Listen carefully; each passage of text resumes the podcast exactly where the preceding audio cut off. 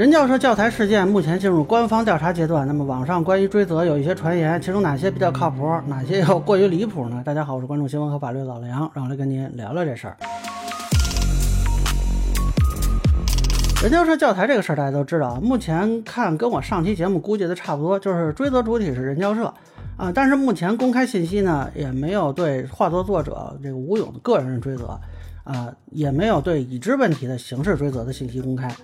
呃，现在呢，教育部已经表态成立调查组进行全面彻查，对于查出的问题呢，将立行立改，对存在违纪违规问题的责任人将严肃追责问责，依法依规严肃处理，绝不姑息啊。那么有些人呢就开始各种猜测啊，我后台也是接到了一些人的提示吧，说你这个说的不对，有一些其他的追责可能啊。但是大家可能不太了解啊，实际上教育部成立调查组就已经大致说明问题。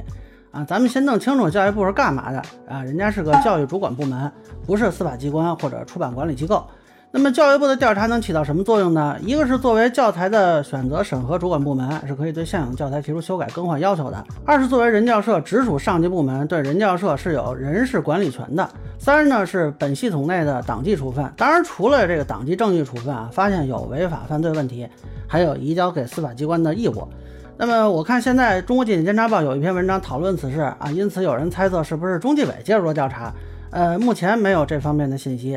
啊，也有人认为呢，这个教材是不是说是非法出版物，呃，包括内容是不是违反现行的出版管理条例啊，比如涉及低俗啊什么问题，呃，这个是由新闻出版机构来负责的。大家看上个月有一个六十二种图书不合格的新闻啊，这个消息就是国家出新闻出版总署发布的啊，它不是教育部。啊，那么至少目前没有新闻出版机构介入调查的消息啊。教育部这个也不是联合调查组，所以呢，暂时不牵涉这方面问题。简单说呢，就是教育部可以把这些书撤下来，不让它进学校啊，或者你要求出版社你单独给我出另外一套。但是法理上它不是非法出版物啊，教育部是没有权限做这个认定的啊。也有很多人关心的刑事追责问题啊，目前看也没有司法机关介入调查的消息。这个刑事追责啊是要有侦查权的部门介入的。呃，新闻出版署都没有这个权限啊。就他这个事儿来说，目前还是没有看到这方面的信息。当然有两种可能啊，一种是正在调查尚未公开，一种是没有介入调查。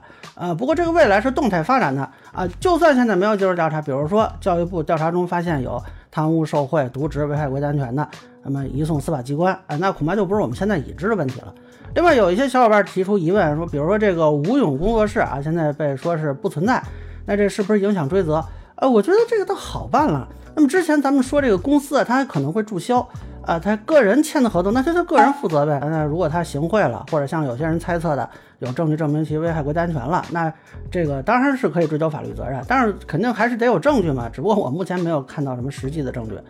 那么也有一些这个视频博主认为说，应该按照传播淫秽物品牟利罪追究刑事责任啊，最高呢能判无期。这个观点呢，我个人不太能赞同啊，因为这里的关键是它是否能被认定为淫秽物品。呃，这个是公安机关来认定的，甚至都不是普通民警可以认定啊，还得是专门持证上岗的民警才可以。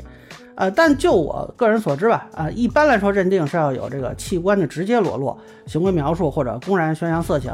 就网上流传的一些图片，我看到的都是说衣物遮盖的情况。那你要说违反公序良俗呢，我觉得可能还算；你要说这是色情内容，我觉得够呛。但是我更好奇的是呢，有一些这个视频博主一边说啊这个是淫秽色情啊，一边他在视频里展示啊，有的人怕观众看不出来，还在这个图片上画圈儿。我当时就看着很纳闷儿啊，我说这个不算传播吗？啊，你觉得这个东西如果是淫秽色情的内容，你自己得判多久啊？还是您觉得您这节目特殊啊？就对于这个问题，如果有疑问的同学，可以给你们家附近派出所打一电话啊，说我想在我们小区展示，比如说麻豆传媒的视频啊，但是呢，我是批判啊，我我要狠狠地批判他们。你看派出所怎么跟你说啊？那咱们说一个热知识啊，如果这个图片或者视频它真的是色情淫秽物品，国内的互联网环境你不太容易看见，更不太可能说大规模上热搜。